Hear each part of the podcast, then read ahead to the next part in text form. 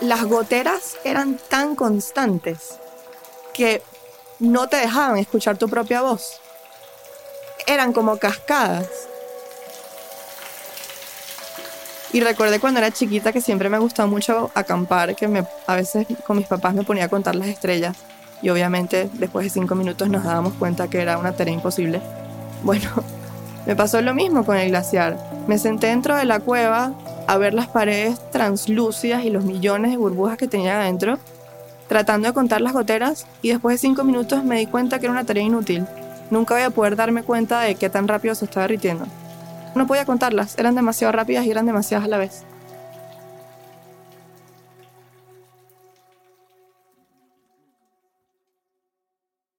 Bienvenidos a El Hilo, un podcast de Radio Ambulante Estudios. Soy Silvia Viñas. Y yo soy Eliezer Budasov.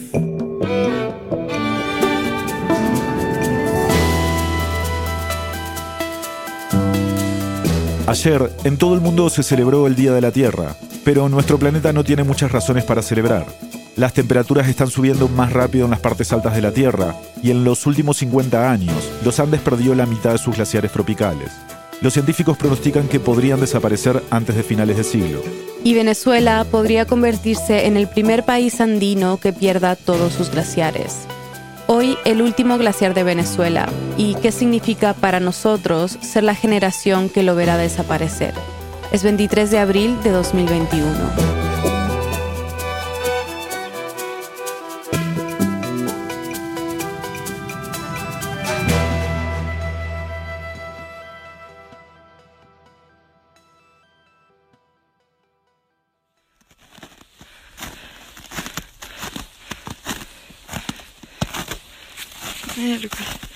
No sé ni por dónde pisar. Ella es Elena Carpio, montañista y periodista de la revista venezolana Pro Da Vinci, donde cubre temas ambientales. Este audio es de febrero del 2018, de su última expedición al pico Humboldt, en el estado de Mérida.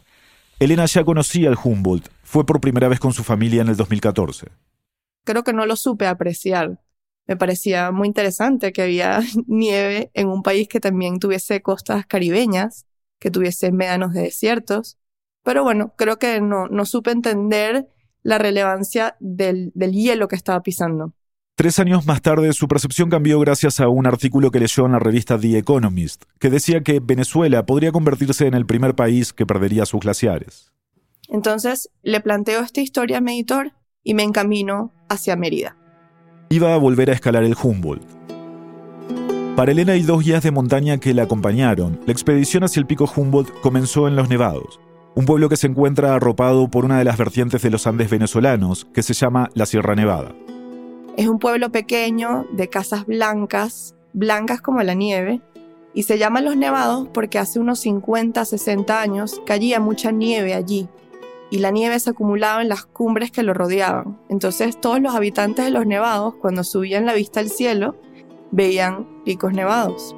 Y la gente siempre dice que bueno, que hoy en día lo que queda blanco en los nevados son las paredes de las casas, porque ya todos los glaciares y la nieve que caía allí ya escasamente aparece. El viaje duró unos 10 días y recorrieron más de 20 kilómetros para poder alcanzar el segundo pico más alto del país, que se levanta a 4.940 metros sobre el nivel del mar. Es un trabajo muy mental, ¿no? Porque tú estás a paso humano Sabemos que cada paso mide menos de un metro y estás tratando de escalar algo que está mil metros por encima de tu cabeza. Tú estás con tus botas ahí tratando de equilibrarte entre el precipicio y la roca que tienes enfrente casi vertical. La roca es brillante, realmente parece mármol a veces. Tiene como estas vetas internas rosadas, verdes, amarillas, que te indican que es roca muy antigua y además su textura resbalosa te habla de que allí hubo glaciar, porque así es como el glaciar erosiona. El glaciar al erosionar crea toboganes. Al subir, el glaciar no se ve desde todos los puntos, pero Elena me dijo que hay un momento específico a mitad de camino en el que ya se puede ver. Y te aceleras más y te emocionas más, aunque estés más cansada porque ya sabes que la cumbre está cerca. Empezamos a ver hacia arriba y, y parecía un puñado de nubes.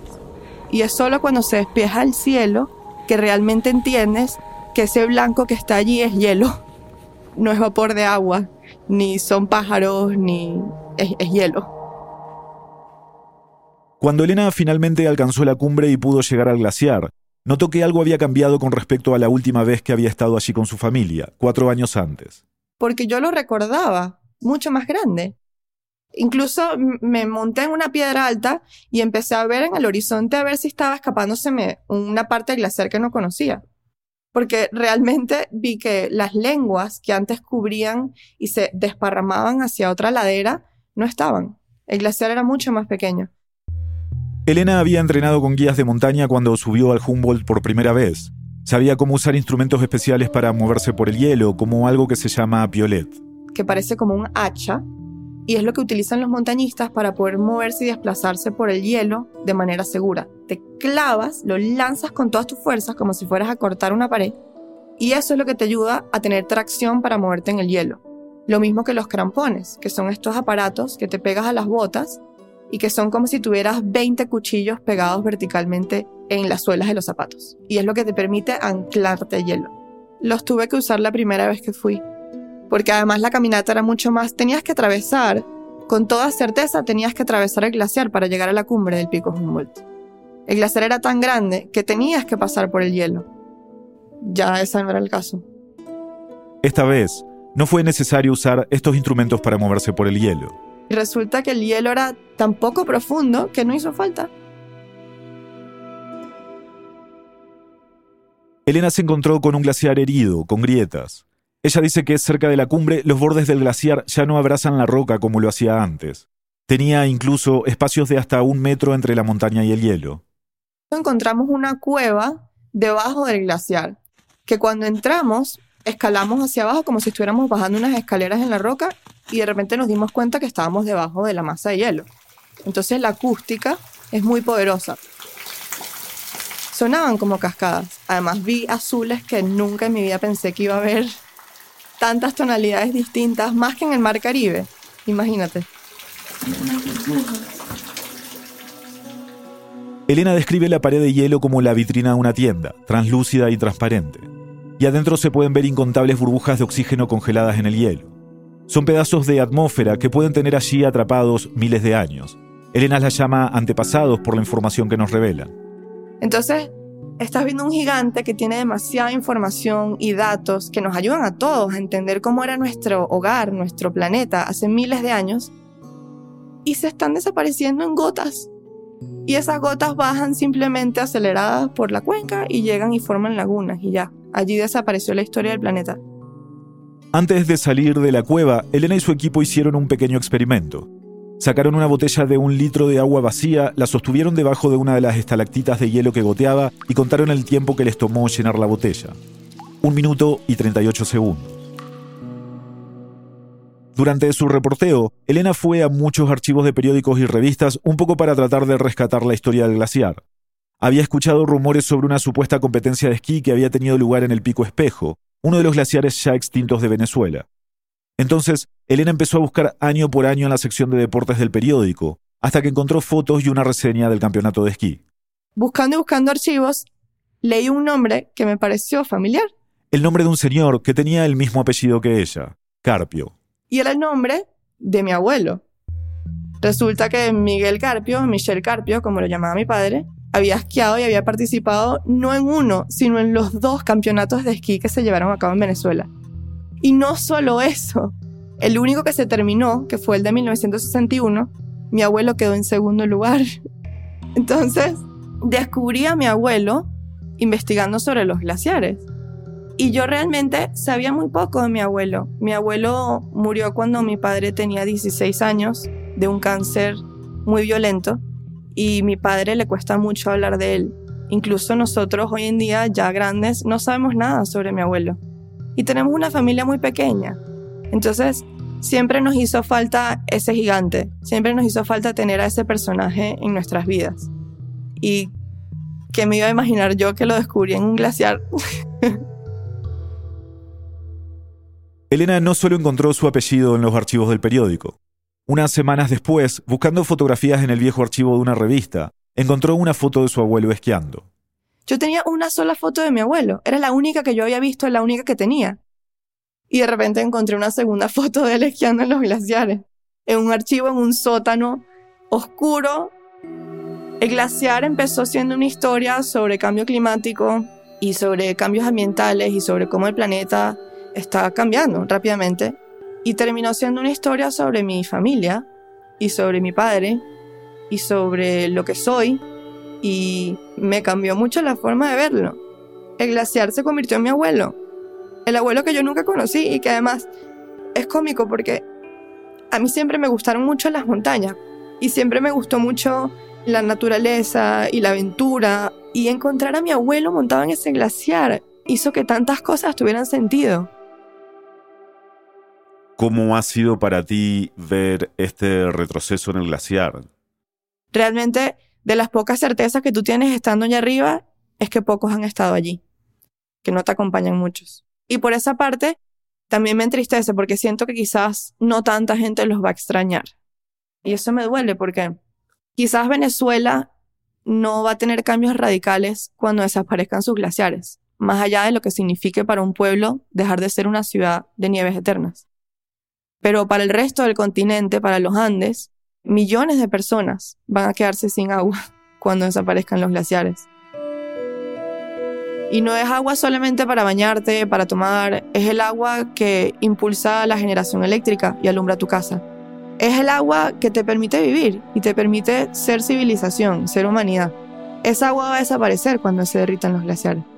Entonces, quizás nosotros no tenemos ese impacto porque nuestras sierras realmente nunca dependieron necesariamente del hielo, pero nos deja haciéndonos la pregunta de que, bueno, ¿qué vamos a hacer ahora? ¿Qué, qué va a hacer Mérida si ya no es eso?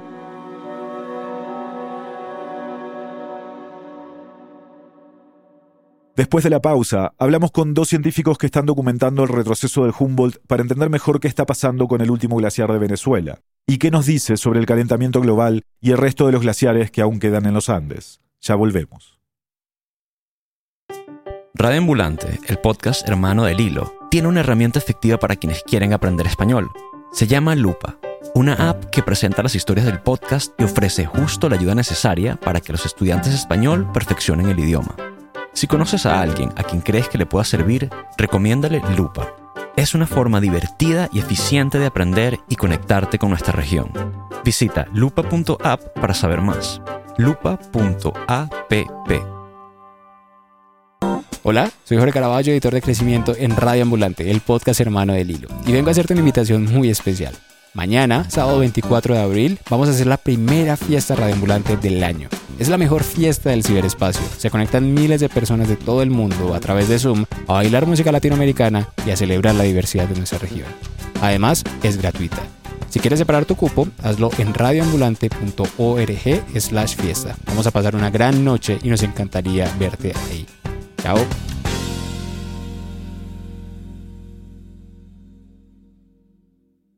Estamos de vuelta en el hilo. Como escuchamos en el segmento anterior, Venezuela podría convertirse en el primer país del mundo en perder todos sus glaciares. Entonces, para entender la situación actual y qué significa esto para el planeta y la región andina, hablamos con ellos. Yo soy Luis Daniel Jambí, soy ecólogo del Instituto de Ciencias Ambientales y Ecológicas de la Facultad de Ciencias de la Universidad de los Andes aquí en Mérida. Yo soy Alejandra Melfo del Centro de Física Fundamental de la Facultad de Ciencias de la Universidad de los Andes y soy físico a pesar de que estoy participando en estos proyectos de ecología. Cuando dice proyectos, Alejandra se refiere en parte a uno que se llama Último Glaciar, de la Universidad de los Andes en Mérida. Alejandra, Daniel y otros científicos están documentando el retroceso del Humboldt y la nueva vegetación que está creciendo como resultado de este retroceso. ¿Ustedes llegaron a ver Mérida con un glaciar visible? Claro. Sí, sí, claro. Yo llegué a Mérida en el año 83 y se veían, estaba el glaciar del Pico Bolívar que llegaba hasta el Pico Espejo, es decir, era bastante grande, cubría toda la cara norte-noroeste del Bolívar, se veía desde la ciudad y había otro separado, el glaciar de la Garza o la Concha, que lo vi desaparecer. Yo recuerdo exactamente el día en que me asomé y vi que la se había partido en dos, una línea exactamente en el medio. Y de ahí en adelante los dos trocitos se disolvieron muy rápido. Eso fue para mí muy impresionante. El glaciar del Bolívar, la cara norte, la que da a la ciudad, pues lo hemos visto desaparecer en estos últimos 3, 4 años. Sí, en el 2013 todavía estábamos haciendo el estudio de los microorganismos en el glaciar y vamos al glaciar del Bolívar. Tomábamos el teleférico y caminábamos tres horas al glaciar. Era muy grande y era muy impresionante. Pero estos glaciares no eran algo que solo se veía a lo lejos. Alejandra y Luis Daniel me explicaron que antes de que ellos llegaran a Mérida, la relación de la ciudad con los glaciares era muy estrecha. Antes, algún siglo atrás, los glaciares eran hieleras, los llamaban así. Entonces la gente de esta ciudad subía a buscar hielo al glaciar y bajaba con el hielo a la espalda hasta la ciudad e incluso a ciudades cercanas. Y en Mérida se vendían helados en el mercado principal hechos con hielo de glaciar era muy, muy llamativo que tuviéramos esas montañas en un país tan, tan cálido, ¿no? Mérida es una ciudad legendaria en Venezuela, entonces el que ahora la gente viene y, se consigue con que ya no hay nieve, mucha gente se lo concientiza cuando viene, porque creo que para los venezolanos en general no hay todavía la conciencia de que nos quedamos sin glaciares. De los cinco imponentes glaciares que hubo alguna vez en Venezuela, popularmente conocidos como las cinco águilas blancas, solo queda uno, el glaciar del pico Humboldt, que está un poco más alejado de lo que estaban estos glaciares ya extintos. Y está situado de manera que otras montañas lapan a la vista de la ciudad y además no tiene alrededor carreteras ni pueblos cercanos. Es bastante remoto, como no es lejos, pero sí es remoto tienes que ser un montañista que llegue hasta allá. Montañistas como Elena, por ejemplo, a quien escuchamos en el segmento anterior. ¿Cómo fue para ustedes ir por primera vez a un glaciar? Bueno, yo el primer eh, glaciar que vi fueron exactamente esos. Tomando el teleférico, uno los veía cerquita. No los llegué a tocar, eso fue prácticamente que en el 83, 85 cuando vine a la ciudad para mí fue en, 1997 también, este, subimos al pico Humboldt en una expedición y además fue una subida invernal, fue en julio que llueve mucho y por lo tanto nieva mucho y yo me quedé totalmente impresionado de poder caminar primero sobre la barriga del glaciar del Humboldt que era enorme en esa época, uno se tardaba, era varios campos de fútbol, varias hectáreas, atravesar el primero la barriga y luego subir al pico, y como estaba nevado, pues llegamos arriba y nunca supimos si estábamos en la cumbre porque había tanta nieve que no estábamos seguros de estar en la cumbre. Y bueno, para un venezolano de, como te digo, de Caracas, una ciudad también de montaña, pero fundamentalmente caribeña, pues eh, era una experiencia única, eso de poder estar enterrado en nieve en, el trópico, ¿no? ¿Y cómo es para ustedes ver este retroceso? Es duro, es duro y es doloroso. Y pensar que, no va a estar, que desaparece para siempre, es una cosa que a mí particularmente me impresiona mucho. Y resulta que uno tiene también que darse cuenta que este tipo de, eventos, como pasa con los eventos tristes en la vida, son muy particulares. Es decir, hubo glaciar durante cientos miles de años, no va a haber glaciar durante decenas de miles de años, y a nosotros nos toca vivir el momento en que lo vemos desaparecer.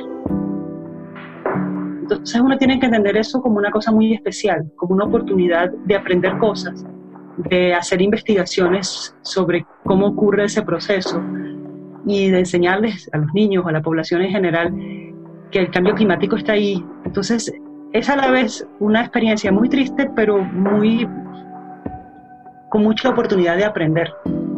Y eh, es eh, muy importante, me parece a mí, aprovecharlo. ¿Cuál dirían ustedes que es la lección principal que podemos aprender del glaciar Humboldt relacionado al cambio climático? Yo creo que es la evidencia de la vulnerabilidad de este planeta, la sensación de que tú tienes un elemento geográfico que es un glaciar, parece una montaña, es enorme, es gigantesco, siempre estuvo ahí, lo recuerdan hasta los tatarabuelos, pero puede desaparecer.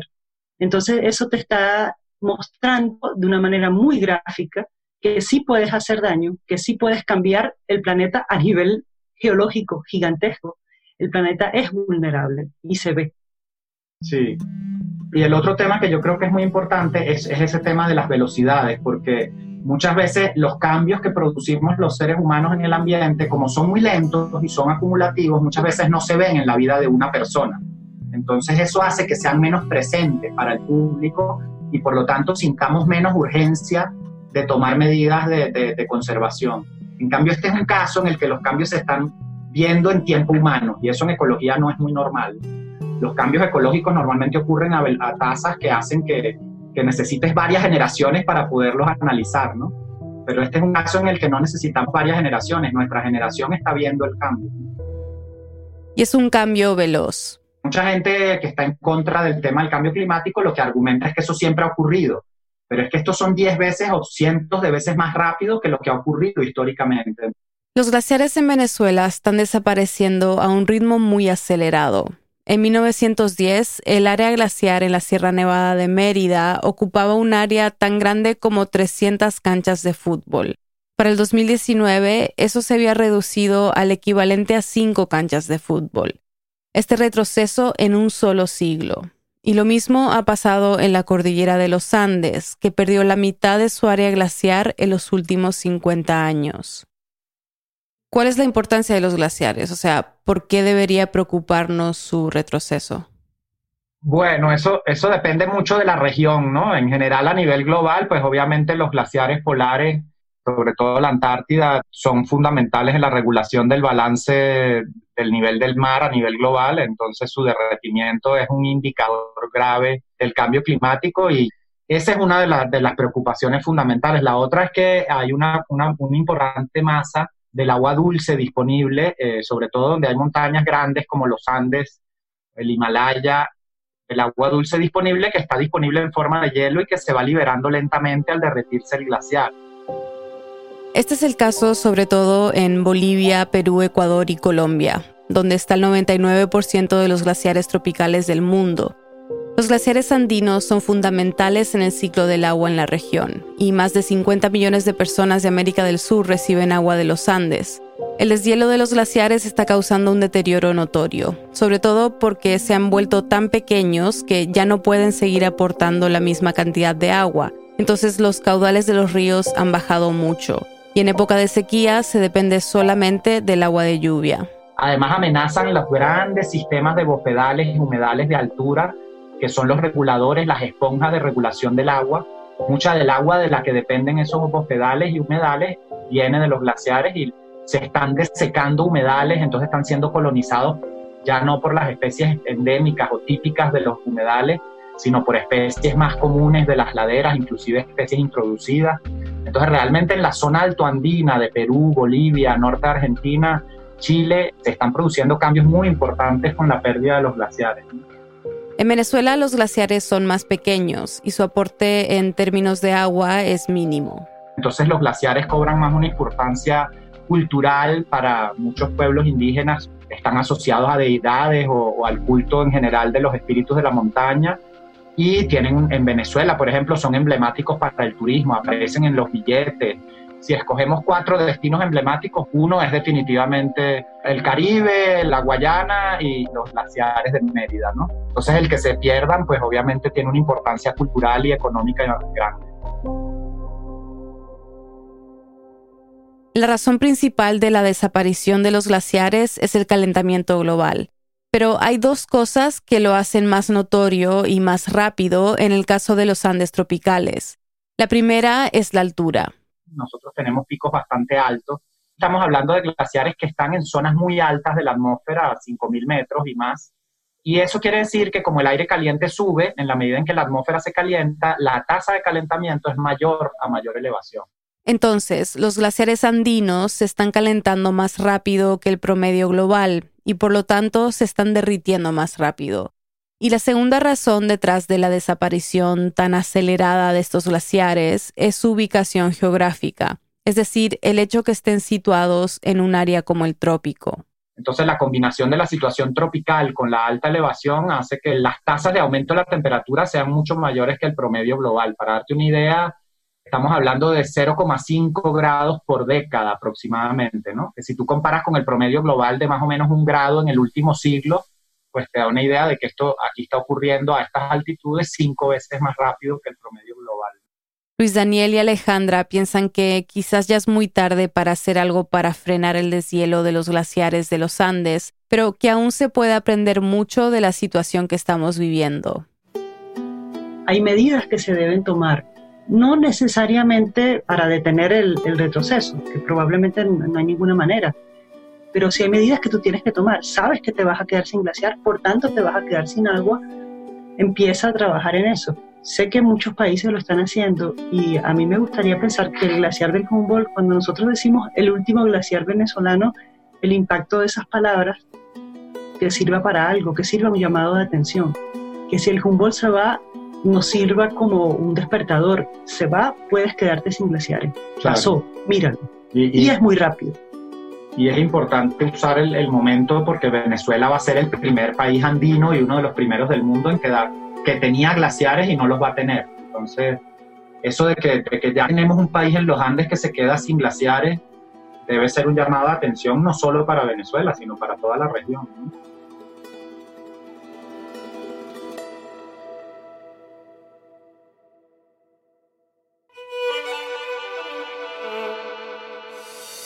En el hilo somos Daniela Alarcón, Daniela Cruzat, Mariana Zúñiga, Elías González, Desire Yepes, Inés Renique, Paola Alián, Miranda Mazariegos y Carolina Guerrero. Nuestro tema musical lo compuso Pauchi Sasaki. Parte de la música de este episodio fue compuesta por Remy Lozano. El Hilo es un podcast de Radio Ambulante Studios. Gracias al equipo de Radio Ambulante por todo su apoyo y gracias a quienes se han unido a Deambulantes, nuestras membresías. Su aporte nos ayuda a seguir produciendo el episodio cada semana. Súmate tú también en el hilo.audio slash apóyanos. Muchas gracias. Si quieres saber más sobre esta historia y todas las que cubrimos, suscríbete a nuestro boletín semanal. Todos los viernes mandamos el episodio acompañado de una serie de enlaces que te ayudarán a profundizar en el tema. Suscríbete en el hilo.audio slash boletín. Yo soy Silvia Viñas. Y yo soy Eliezer Budasov. Gracias por escuchar.